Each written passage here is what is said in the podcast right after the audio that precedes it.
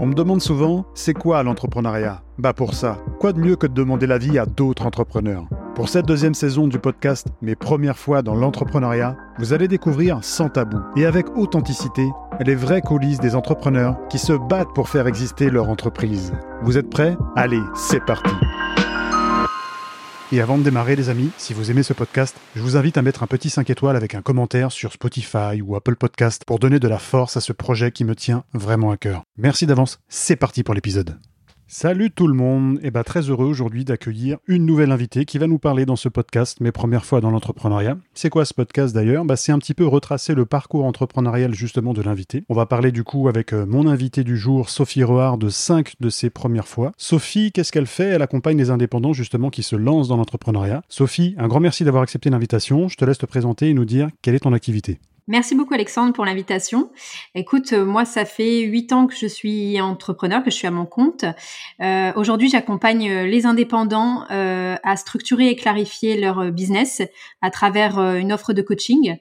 Donc ça peut être ceux qui se lancent, mais c'est aussi en général c'est ceux qui ont entre 0 et 5 ans d'expérience dans le business.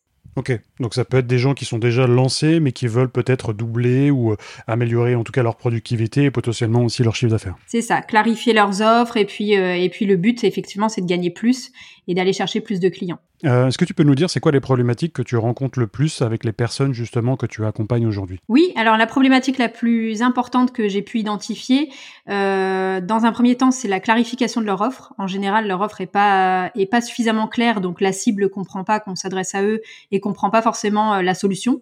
Donc ça, c'est une première chose. Et la deuxième, c'est un problème de communication. C'est que souvent, les euh, même s'ils ont une offre claire, viable, etc., ils ont beaucoup de mal à se mettre en avant.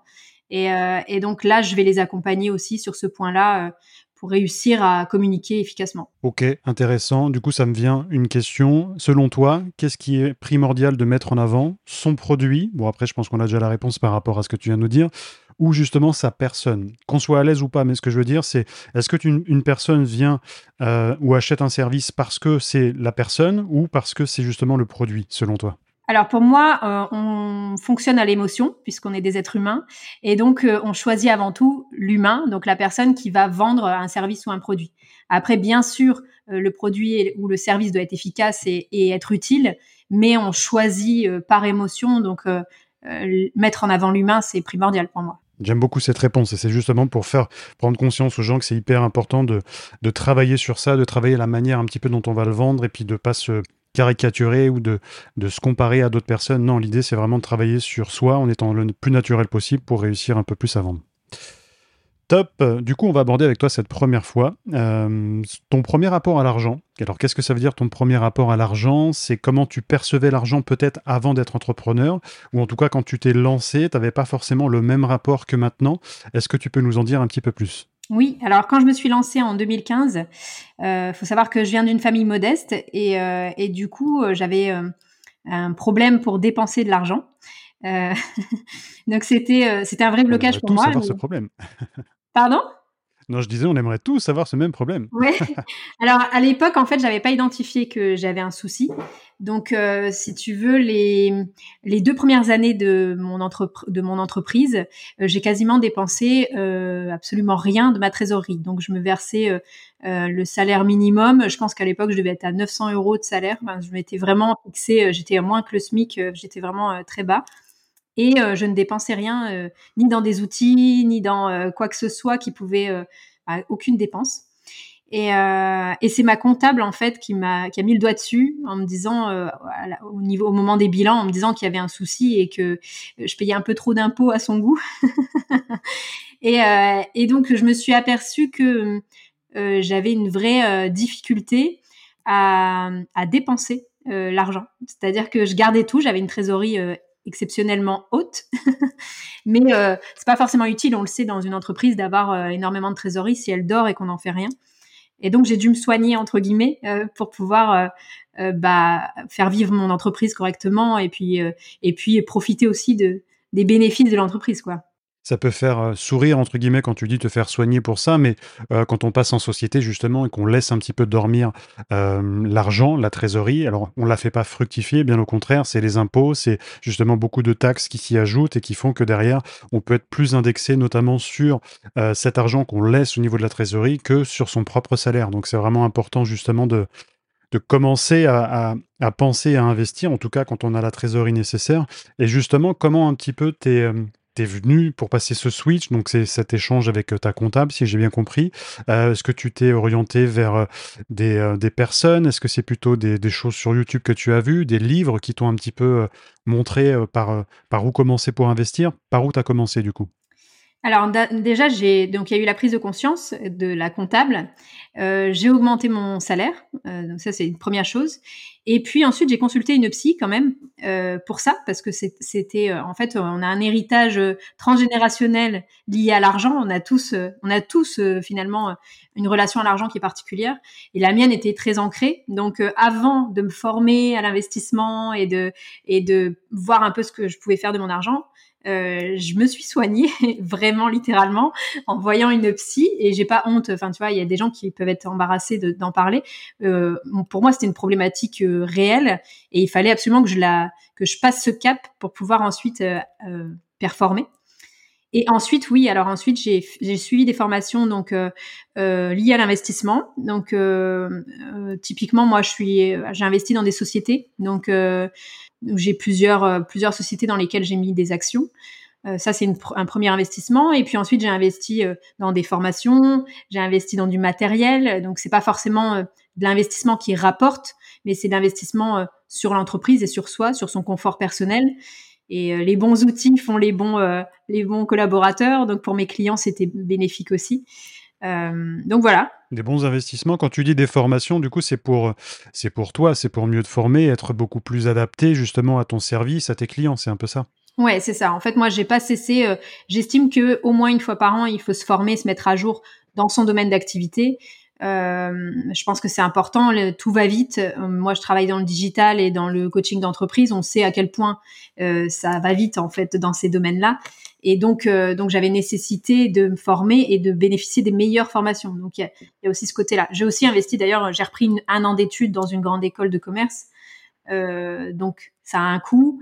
Et tout ça, en fait, je l'aurais pas fait euh, les premières années de mon entreprise parce que j'étais pas capable de dépenser cet argent-là, quoi. Et tu l'as fait pourquoi Tu as senti que tu en avais besoin ou c'était vraiment pour euh, encore t'améliorer et être beaucoup plus performante? Alors, je l'ai fait plutôt par challenge euh, parce que les écoles de commerce, j'avais pas eu la chance de faire une école de commerce plus jeune parce que j'avais pas les moyens.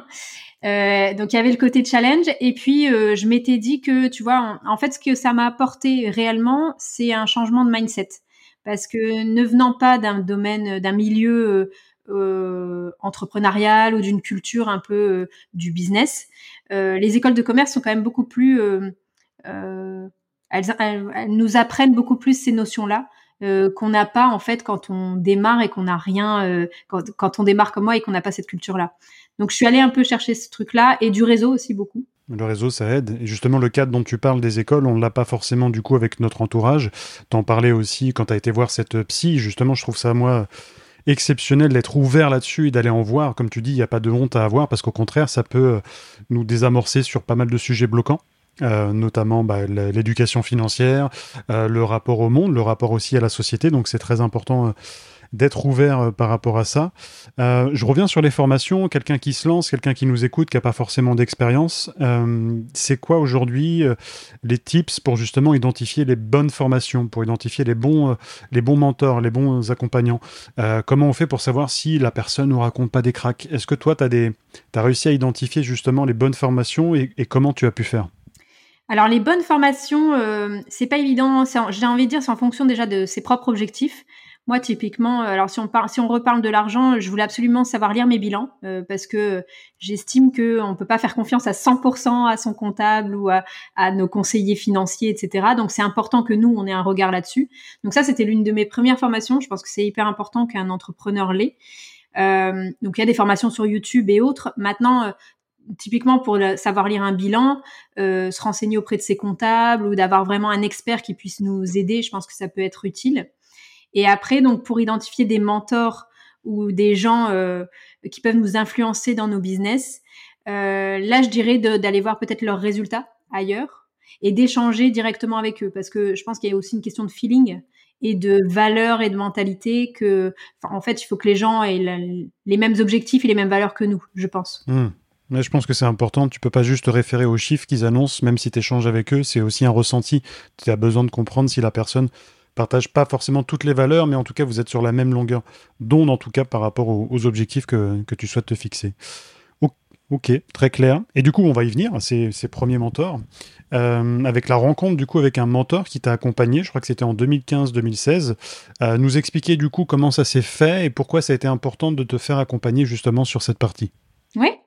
Alors j'ai rencontré mon premier mentor dans un BNI, donc un club d'entrepreneurs, un club business. Euh, donc par hasard, hein, en faisant du réseau, euh, euh, j'ai rencontré cette personne-là. Et moi, j'aime bien dire, j'ai toujours eu tendance à, je suis quelqu'un de, normalement de très introverti, et quand je suis en, en foule, quand il y a du monde, comme dans un BNI, on est à peu près entre 30 et 50 personnes, j'observe beaucoup. Et cette personne-là était la personne entre guillemets la plus influente de la pièce. C'est-à-dire que tout le monde euh, venait la saluer, tout le monde la connaissait. Euh, donc, il s'appelle Bruno. Euh, je vais, l'appeler Bruno puisque comme ça, ce, sera dit. Petite dédicace à Bruno. et donc, et Bruno donc était bah, le plus influent de la pièce. Et donc, j'ai fait connaissance avec lui. Et je me suis aperçue qu'effectivement, il avait un, bah, typiquement un mindset qui m'intéressait, qui connaissait du monde et qui avait envie d'aider ça, je trouve que c'est important d'avoir euh, une personne qui a envie de transmettre ce qu'il a appris. Donc, euh, typiquement, Bruno, euh, il a un peu plus de 50 ans. il m'a vu débarquer dans l'entrepreneuriat. La petite, à l'époque, j'avais 30 ans, donc et j'avais zéro expérience. Et il avait envie, tu vois, d'aider, d'accompagner l'autre. Et ça, en fait, moi, j'ai beaucoup apprécié. Et il m'a ouvert son réseau et surtout, bah, j'ai, moi, j'ai eu l'occasion de lui poser toutes les questions, euh, il n'y avait pas de tabou, tu vois. Donc, euh, qu'on parle d'argent, qu'on parle de, mal-être, de la solitude de l'entrepreneuriat, de, ou de, comment on facture ça, comment on cale ses prix. Euh. donc, toutes ces questions-là, en fait, j'ai eu l'occasion de lui en parler, d'échanger avec lui. Et je pense que c'est ça fait partie, en fait, l'entourage comme ça fait partie de la réussite d'un entrepreneur. Si on est bien entouré, c'est beaucoup plus simple d'avancer euh, que d'être euh, tout seul dans son coin. Euh. Alors moi, je parle en tant qu'indépendante, mais je peux, je peux le confirmer en tant que chef d'entreprise. Moi aussi, c'est important d'être bien entouré. La solitude de l'entrepreneur, on, on, la connaît. Et du coup, est-ce que c'est, est-ce que tu conseillerais justement à toutes les personnes qui souhaitent se lancer dans l'entrepreneuriat ou en tout cas qui sont dans l'entrepreneuriat et qui stagnent peut-être à un certain niveau, de se faire accompagner par quelqu'un qui a cette expérience, qui a peut-être ce réseau aussi, qui a euh, euh, ces, barrières un petit peu euh, limitantes qui sont tombées depuis des années pour justement nous les faire tomber également. Est-ce que tu conseillerais aux gens de se faire accompagner? Oui, alors moi je conseille effectivement soit de manière gratuite entre guillemets, comme moi j'ai eu l'occasion de le faire, euh, en s'entourant de personnes dans son réseau qui sont euh, suffisamment ouverts et suffisamment euh, dans le partage pour pour accompagner la personne, soit de payer tout simplement coaching ou mentor officiel officiel. Et, et, je pense que c'est nécessaire. J'ai même pas envie de dire, envie de dire tu sais, c'est bien de le faire. J'ai envie de dire c'est quasiment obligatoire d'avoir un coach ou d'avoir quelqu'un qui te qui te pousse en fait à, avancer parce qu'il y a, on a toujours des périodes de coups de mou, on a toujours des périodes où c'est difficile. Et dans ces périodes-là, si on est tout seul, c'est vraiment beaucoup plus difficile que que si on a quelqu'un en fait, euh, quelqu'un qui parlait, quelqu'un qui nous soutient, qui nous pousse et qui nous relève. c'est important. Mais est-ce qu'on peut quand même s'en sortir tout seul, selon toi? Alors, j'ai pas testé, donc euh, c'est compliqué pour moi parce que bon, je, je, travaille seule et officiellement je suis indépendante et on pourrait dire elle a réussi toute seule. Euh, j'estime que non, en fait. J'estime que mon entourage a beaucoup joué, mon mari, enfin, il y a aussi la, famille, les piliers et tout ça. Donc, je, je dirais que c'est très difficile de tenir sur le long terme totalement seul. Après, euh, euh, j'ai pas pour la j'ai pas l'expérience pour le dire mais euh, mais je moi en tout cas je me sentirais pas d'être totalement seul. Mmh, je suis assez d'accord. Moi j'ai fait un peu les choses tout seul au départ quand j'ai démarré en 2016 et euh, c'est vrai que ce qui m'a manqué c'était ce qu'on voit actuellement les réseaux où tu as beaucoup de personnes qui qui partagent sur la difficulté de trouver un client, tu parles parfois de clients des impayés, ce genre de choses et j'avais pas forcément ce cadre là autour de moi. C'est quelque chose que j'ai rencontré quand j'ai eu justement ces problématiques qui sont tombées. Et c'est vrai que Moi, je me, je me disais, je suis très fort, je vais y arriver tout seul, mais je me rends compte qu'aujourd'hui, non, c'est hyper important de, de se faire accompagner. Là, par exemple, je suis sur un projet podcast, la preuve, tu es avec moi dessus sur cet épisode-là. Je me fais accompagner de beaucoup de personnes. J'ai des gens qui sont là pour la communication, j'ai des gens qui sont là pour le montage, qui me donnent beaucoup de tips. Et sans ces gens-là, euh, le podcast aujourd'hui n'aurait pas euh, la visibilité qu'il a aujourd'hui. Et c'est vrai que c'est très important pour conclure un petit peu avec ce que tu dis d'être euh, d'être bien entouré, je trouve. Tout à fait. Yes, du coup, on arrive à cette troisième première fois qu'on va aborder, mais de quoi on va aborder euh, De la première fermeture de ta société. Parce qu'actuellement, donc, tu es indépendante, à ton compte, mais avant, tu avais une société, donc peut-être la première où tu avais ce blocage avec l'argent, c'est ça? Non, alors cette société-là, donc la chouette créative a toujours existé, donc ça fait 8 ans, euh, bientôt 9 ans qu'elle existe.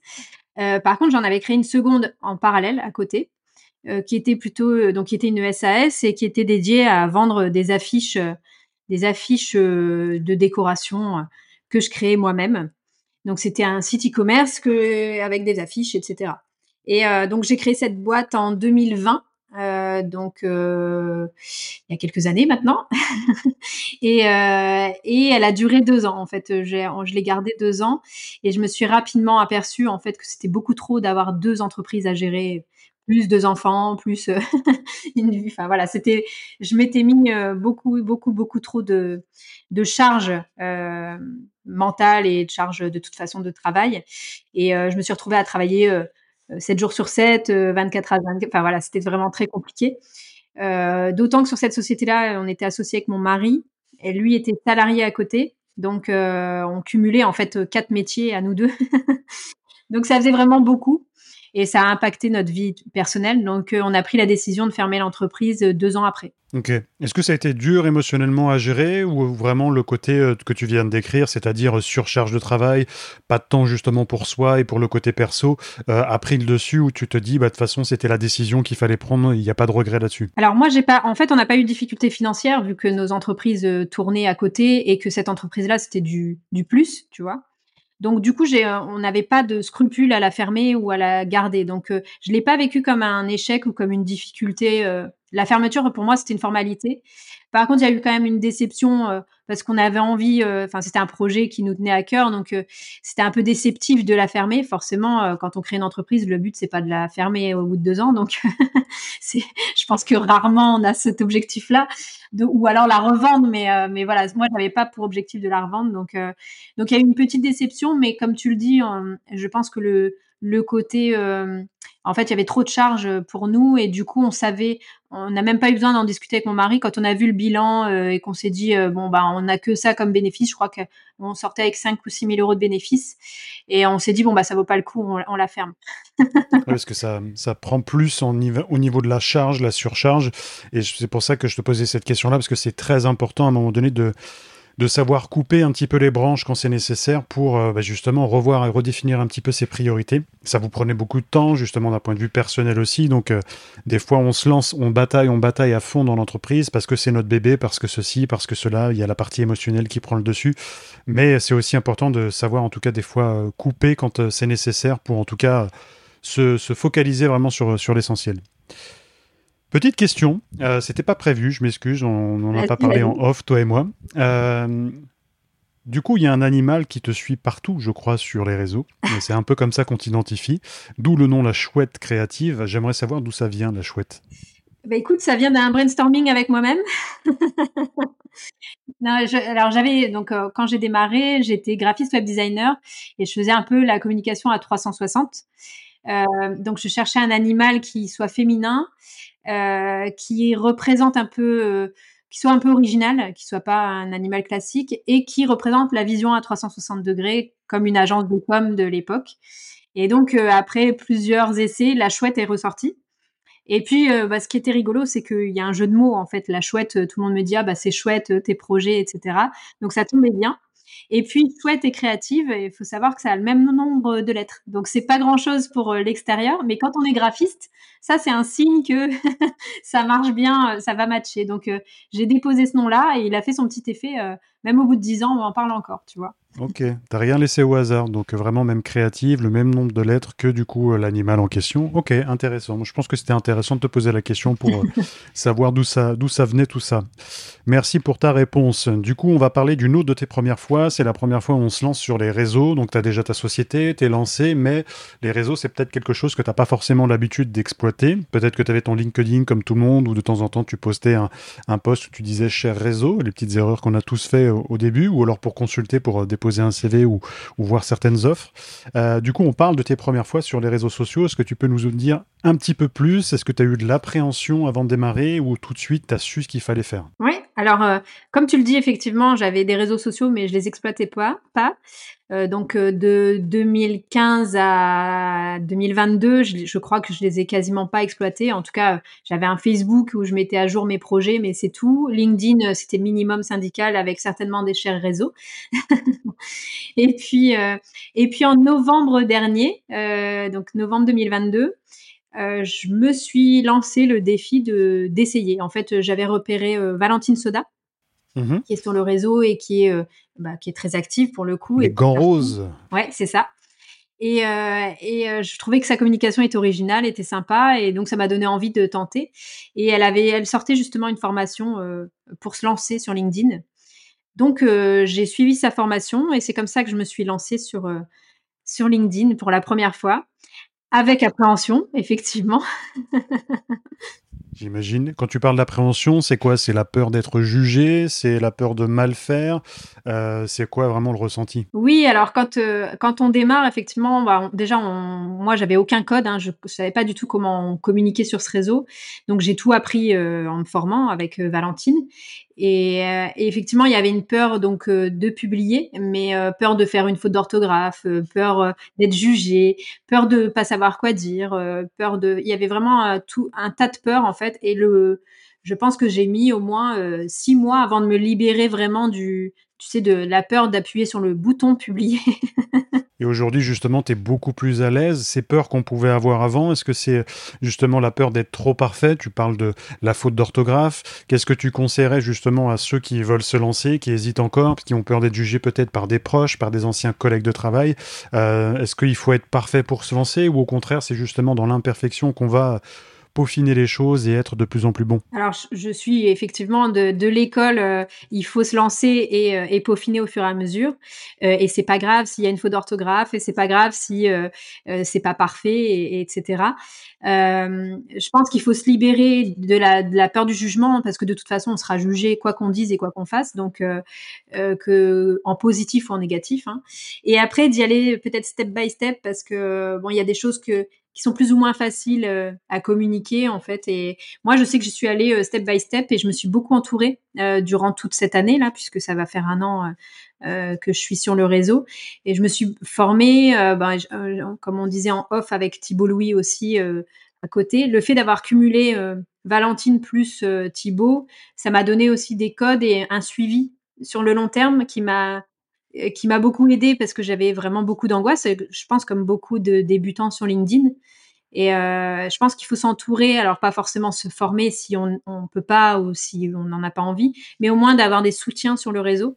Euh, ça peut aider. Et justement, question par rapport à Thibault Louis et Valentine Soda, est-ce qu'ils t'ont aidé vraiment uniquement sur la partie donc réseau, communication, ou est-ce que tu as aussi beaucoup appris avec eux au niveau entrepreneuriat?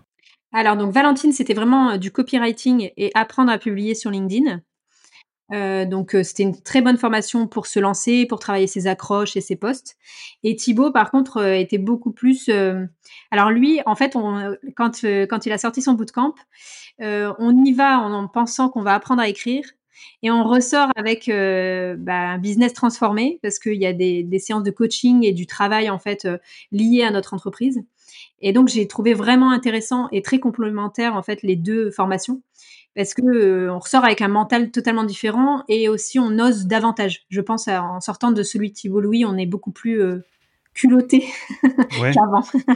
parce que du coup, formation plutôt orientée business et puis vraiment état d'esprit qui est travaillé, retravaillé. C'est ça. Alors il a une culture euh, franco-américaine dans le business et donc, euh, on le sent, en fait, ça se sent et on, sent que nous, on n'a pas cette culture-là et donc ça apporte beaucoup, je pense.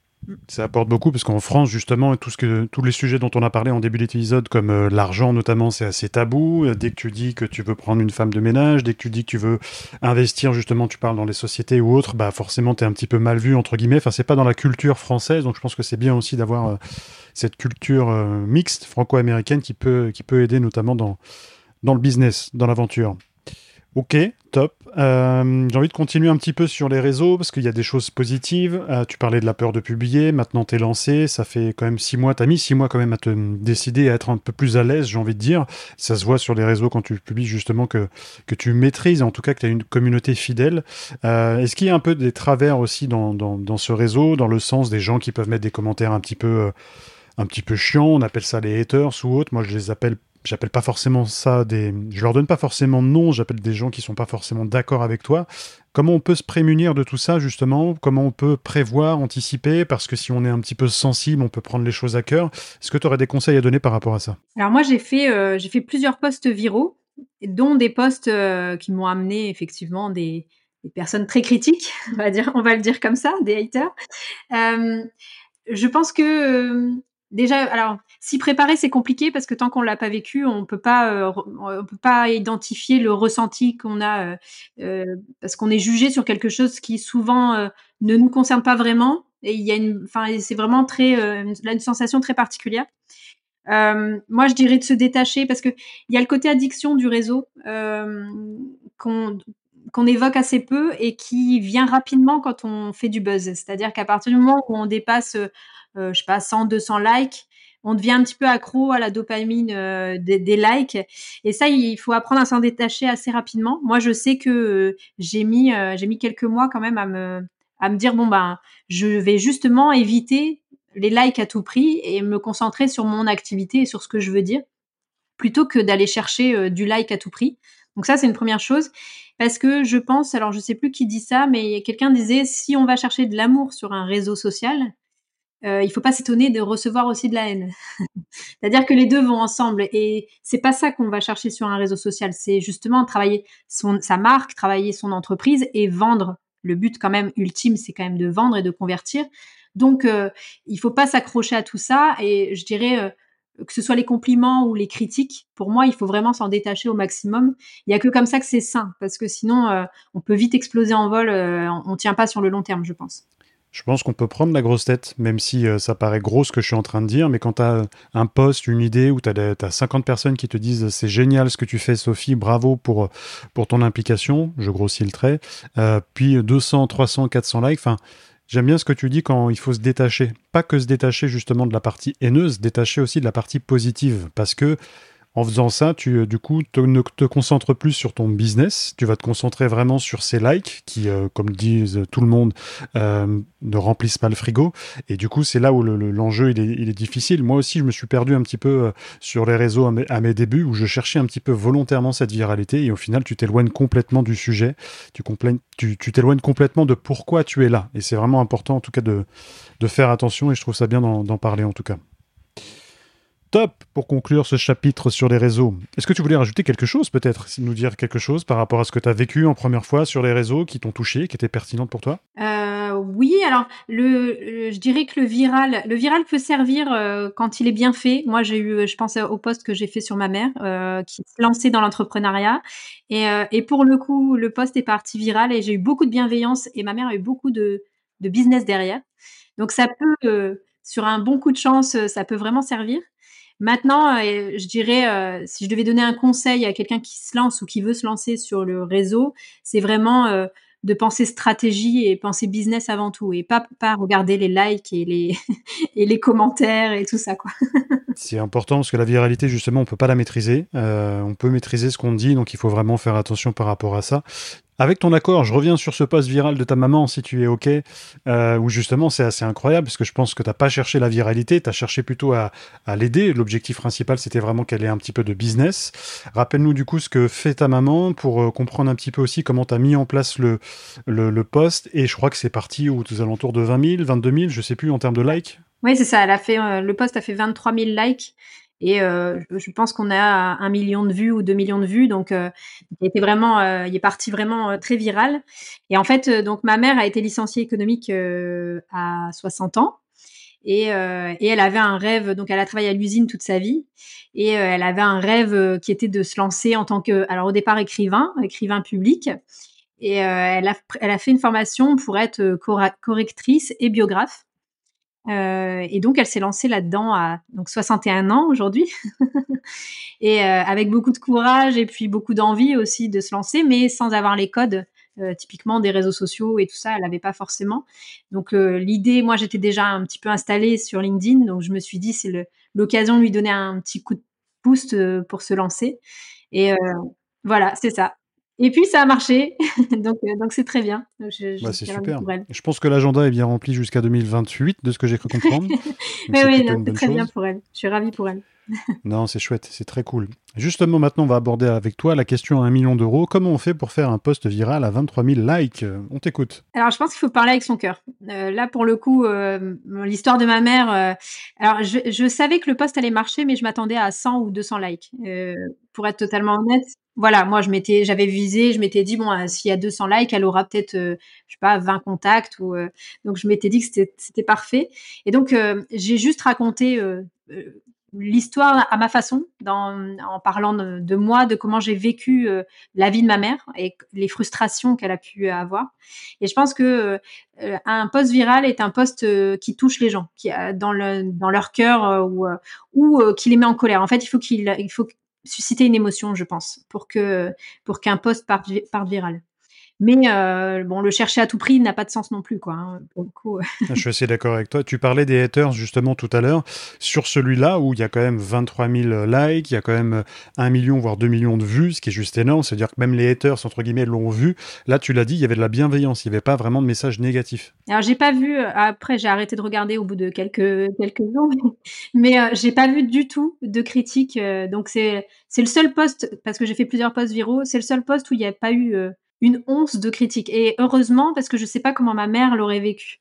Tu vois Oui, parce que c'est pas, c'est pas évident. Comme tu dis, euh, on, elle connaît pas forcément les codes, comme toi aussi au démarrage. Donc après, euh, il y a des gens qui, euh, qui prennent personnellement les choses. Donc c'est pas toujours évident de se détacher justement de ça quand on est quand on est sensible ou une personne qui nous dit dans la rue c'est de la merde ce que tu fais, pour, pour elle, c'est la même chose quand elle le reçoit sur les réseaux. Donc, pas toujours évident. Enfin, bien que souvent les haters, je pense que si on les voit en face à face, ça m'étonnerait qu'ils disent la même chose que ce qu'ils disent en, écrit. Bref. Exactement.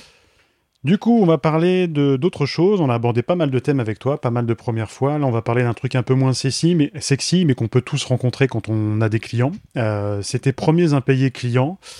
C'est arrivé récemment, en plus, je crois, euh, alors que tu as déjà 8 ans d'expérience, donc c'est arrivé en 2003, si je me trompe pas. Comment tu as vécu les choses? 2023, cette année. 2023. J'ai dit quoi? 2003. 2003, j'étais pas là. Je suis fatigué, pourtant il est 14h39, mais je suis fatigué. Euh, arrivé donc, euh, c'est arrivé en 2023. Comment tu as géré cette partie-là? Euh, Est-ce que c'était dur émotionnellement? Est-ce que tu as tout de suite réussi à mettre des actions? Est-ce que tu t'es entouré pour faire en sorte derrière que, que ça se concrétise par un paiement? Ou tu as mis en place d'autres actions derrière? Comment tu as géré cette partie? Ouais, alors effectivement, donc ça faisait huit ans que j'étais lancée et j'ai eu donc en janvier de cette année euh, mes premiers impayés, j'en ai eu deux, et c'était deux contacts qui se connaissaient, donc je pense qu'ils s'étaient un petit peu mis d'accord pour pas me payer. Euh, donc il y en a eu un premier euh, qui a mis du temps, mais on était en conflit. Donc la, la, mission s'est mal terminée et donc je, savais que j'allais galérer à récupérer mon argent, mais disons que comme je n'étais pas en faute dans ce que dans ce qui s'est passé, je m'estimais dans mon droit de réclamer mon argent et mon solde, donc j'attendais mais euh, s'il y avait eu que ce paiement-là, en fait, je pense que j'aurais abandonné et je me serais pas entourée euh, euh, pour aller récupérer mon argent parce que comme je savais qu'il y avait conflit, ça m'embêtait. Euh, disons que ça me rendait malade, ça m'angoissait d'aller réclamer de l'argent avec quelqu'un euh, où le dialogue était plus possible. Donc, donc voilà. Donc il y a eu ce premier-là, et puis le second est arrivé le même mois, mais un peu décalé. Et là, j'ai compris que par contre, bon, déjà la somme s'accumulait. C'est-à-dire qu'on était à, les deux cumulés, on devait être à 8 ou 9 000 euros. Et euh, donc ça commençait à faire, ouais, ça commençait à faire une somme. Et puis euh, celui-là, surtout, ça se passait très bien. C'est-à-dire qu'avec ce client-là, qui était juste hmm. en, contact, en contact avec l'autre, il n'y avait pas eu de, de, conflit. On avait toujours un dialogue. Donc, il a peut-être été influencé par l'autre, du coup. Je pense, oui. Après, je, ils m'ont pas expliqué ce qui s'est passé, mais aucun des deux n'a voulu me payer. Donc, euh, j'ai attendu les 30 jours pour le second. les 30 jours, parce que c'est 30 jours net dans mes conditions de vente. J'ai relancé une première fois, une deuxième fois, enfin les, les lettres de relance. J'ai mis en demeure. j'ai laissé passer pendant, je pense que j'ai encore laissé passer peut-être un mois. Et euh, par contre, j'en ai parlé à mon réseau, typiquement euh, mon mentor depuis 2015 ou d'autres, et eux m'ont dit, mais euh, en plus ils se connaissent, donc ils m'ont dit, faut pas lâcher, t'es, es dans ton droit d'aller réclamer. Et donc ils m'ont conseillé de m'entourer d'huissier, d'un huissier, euh, donc euh, j'ai mis du temps parce que j'avais très peur. Moi, j'ai un problème avec le conflit, c'est-à-dire que euh, ça m'angoisse. c'est quelque chose qui m'angoisse. Je pense que je suis pas la seule. Hein, dans, certainement que ceux qui écouteront le podcast pourront comprendre. On a tendance à éviter au maximum les conflits, et malheureusement, des fois, bah, on n'a pas le choix. donc là, j'ai fini par appeler un huissier qui s'est occupé de tout. Euh, et finalement, j'ai été payée 15 euh, jours après. C'est-à-dire qu'à partir du moment où il y a eu le courrier officiel avec une Marianne qui réclamait l'argent, euh, bon, bah, il a été tout de suite viré sur le compte. Et voilà, ça a été beaucoup plus simple en fait en faisant appel à un huissier. Donc, si j'avais su, j'aurais attendu moins longtemps. ouais, je me doute. Et en termes de coûts, ça représente combien à peu près, euh, si, si, tu veux pas trop rentrer dans le détail, mais c'est pour voir un peu une idée, parce que tu as quand même 8000, 9000 euros à récupérer. Est-ce que ça vaut le coup justement de faire appel à un huissier? Est-ce qu'en termes de coût, c'est quand même représentatif euh, par rapport à ce que tu vas chercher Alors ça vaut toujours le coup, au-dessus de 500 euros, ça vaut le coup. En fait, en général, ils prennent euh, entre 20 et 30% je crois, de la somme. Donc il peut y avoir des courriers. Alors là, on paye le courrier, etc. Et après, si ça va au tribunal, il y aura d'autres frais qui entrent en jeu. Mais sur les simples courriers, ça vaut toujours le coup de, euh, de lancer une action au-dessus de 500 euros. C'est intéressant. C'est intéressant. Ok, merci en tout cas d'avoir euh, partagé ça avec nous. C'est pas évident. J'aime bien ce que tu dis dans cette notion de conflit. On n'aime pas forcément le chercher parce que on veut bien faire, surtout quand on se lance dans l'entrepreneuriat. Ce qu'on veut, c'est fidéliser nos clients. On sait la difficulté que c'est d'en avoir justement. Donc quand tu as un client qui nous dit euh, bon, écoute, je peux pas ce mois-ci euh, pour x ou y raison. Enfin, on n'a pas envie de rentrer dans le conflit avec lui et on, a tendance à faire confiance un petit peu au client, un petit peu comme le médecin. On lui confierait notre vie, alors qu'au final, tu peux avoir des médecins peu scrupuleux. Donc c'est quoi les conseils que tu aurais à donner par rapport à ça? Ça t'est arrivé quand même alors que tu as 8 ans d'expérience. Euh, bon, tu es tombé sur deux personnes, je pense, qui, avaient un petit peu euh, magouillé entre guillemets entre eux, sans trop rentrer dans le détail. Mais euh, c'est quoi les conseils que tu pourrais donner malgré l'expérience que tu avais eue pour du coup que ça ne se reproduise plus? Alors la première chose que j'ignorais et que j'ai appris par l'huissier, c'est que déjà dans les CGV, il y a des mentions qui nous protègent euh, qui sont spécifiques et qu'il faut noter. Alors, je les ai pas en tête parce que je suis pas très douée en droit. Par contre, j'invite tout le monde à se renseigner sur ces, ces notions-là euh, qui nous protègent sur les euh, bah, ce qu'on peut réclamer en cas de conflit. donc ça, c'est une première chose. Et puis, je dirais avant d'aller d'aller au conflit, en fait, c'est d'être transparent, de relancer régulièrement le client, d'aller au dialogue, d'être vraiment proactif en fait dans la relation, la communication avec son client. Euh, d'avoir toujours un devis signé. et ça, je, le dis parce que j'ai une de mes coachées qui a eu le, le tour récemment, qui s'est lancée et qui malheureusement a fait confiance euh, par un mail en disant c'est ok par mail ou à l'oral. Il euh, faut savoir qu'un mail, s'il n'y a pas le numéro du devis et la date, etc., c'est pas euh, valable devant un tribunal. Donc le devis signé, c'est important, ou alors en rappel dans, la mention du mail, mais il faut absolument qu'on ait trace de qu'est-ce qu'on a signé, à quelle date. Donc ça, c'est très important. Et puis demander des acomptes, ça, moi, je, je l'ai toujours fait et je le ferai toujours. Et quitte à avoir des acomptes assez importants, ou être payé d'avance si on peut. Mais moi, euh, depuis cette année, je demande 50% d'acompte. Depuis que j'ai eu ce tour-là, en fait, j'étais à 30% avant et depuis ces clients-là, je demande 50%. Ce qui est bien, c'est que malgré la mésaventure, du coup, ça nous fait revoir un petit peu nos principes, nos bases, du coup, réajuster un petit peu les choses, d'où cette notion d'acompte où tu demandais 30 et maintenant tu demandes 50. Euh, mais pourquoi on fait cette erreur, du coup? Là, tu parles d'une de tes coachées qui avait euh, signé, enfin, qui n'avait pas signé de devis, justement. Pourquoi on fait cette erreur-là, selon toi? Alors, je pense que, euh, alors, il y, a certainement euh, une peur euh, de déplaire au client si on lui impose. Moi, je sais que au tout début, quand le client me disait, bah, c'est ok pour moi, à l'oral ou par mail, je considérais que c'était ok puisqu'il me l'avait dit. Donc, le fait déjà de lui dire, bah, oh, oui, d'accord, c'est ok, mais il me faut un, un acompte et deux, une signature. On a, on peut avoir des scrupules, on peut se dire, bah, on va le déranger en fait, euh, c'est une formalité, c'est important de l'avoir. Donc, euh, il faut tourner les choses pour que ce soit fait. Point. C'est une formalité à, avoir. Donc, ça, c'est une première chose. Et puis, euh, je pense que bon, on a tendance à être très gentil. Enfin, moi, je sais qu'on a, surtout quand on démarre, en fait, on a peut-être un, petit syndrome de l'imposteur. On a peut-être un petit peu, donc on, veut tout faire pour que ça se passe bien. Sauf que ça, c'est des indispensables en fait. Il faut pas faut pas passer outre. C'est très important. Il y a quelques années, j'ai un ami justement qui était avec moi pendant un échange avec un client qui était déjà un client de mon entreprise et euh, c'était le plus gros contrat avec lui qu'on avait signé. C'était 50 000 euros. Donc euh, au téléphone, il me dit c'est bon pour moi, 50 000 euros. Je raccroche. Mon, ami entrepreneur avait écouté l'échange euh, et il me dit mais c'est génial, t'as pas l'air emballé, t'as pas l'air content. Pourquoi 50 000 euros? Je crois que tu étais à 20 000 avec lui l'année dernière. C'est extraordinaire. Et je lui dis ouais mais c'est pas signé. C'est pas signé, donc on va retranscrire tout ce qu'on vient de se dire, et puis j'attends que le contrat soit signé pour justement ouvrir une bouteille de, champagne, de champomis ou de mousseux, mais vraiment attendre justement que ce soit signé. C'est très important. Et tu fais bien de le rappeler. Euh, si vous aimez cet épisode, moi, je conseille un petit peu d'aller euh, sur Apple Podcast, Spotify, de mettre un petit 5 étoiles pour donner de la force à, Sophie, avec justement tout ce qu'elle nous a partagé, parce que ça a été très très très euh, authentique et j'ai beaucoup apprécié. Un petit commentaire aussi, ça nous permettra de bien monter dans le classement. Mais mes premières fois dans l'entrepreneuriat, c'est justement pour parler aux gens en tout cas qui veulent entreprendre ou qui entreprennent déjà et qui veulent justement un petit peu avoir des personnes qui, qui, qui, leur ressemblent dans, dans les émotions et puis dans ce qu'on vit au quotidien. Euh, Sophie, je te remercie en tout cas d'avoir joué le jeu. J'étais très très content et ravi de t'avoir. Donc un grand merci à toi pour, euh, pour cet épisode. Merci à toi pour l'échange.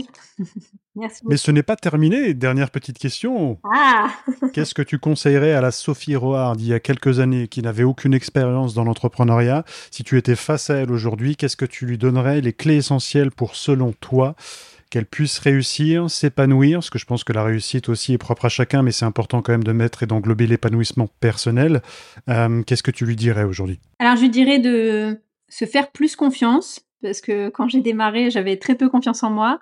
Et puis euh, d'y aller peut-être un peu plus au culot, euh, parce que j'ai mis du temps en fait à m'affirmer. Bah, c'était lié à la confiance en moi, mais mais je pense que dans le business, on a aussi besoin justement de s'affirmer et, euh, et, lui dire peut-être que tout va bien se passer, qu'il faut faire confiance en fait à soi, à son intuition, et puis euh, et puis après bah, faire les choses à, notre façon en fait, hein, tout simplement. Donc euh, voilà. Top ces conseils-là, se faire confiance. Impeccable, je rejoins. Merci encore à toi euh, pour justement nous avoir délivré cette valeur. Euh, je te réinviterai avec grand plaisir si tu es bien sûr d'accord pour un nouvel épisode. Et je suis très content justement de, ce partage. Euh, vous pouvez du coup retrouver Sophie sur les réseaux. Et puis moi, je vous dis à, à la semaine prochaine du coup avec un nouvel épisode, un nouvel invité. On verra si c'est un homme ou une femme. Et puis n'hésitez pas à nous suivre justement sur les réseaux. À très vite. Merci à tous vous aimez ce podcast, je vous invite à mettre un petit 5 étoiles avec un commentaire sur Spotify ou Apple Podcast pour donner de la force à ce projet qui me tient vraiment à cœur.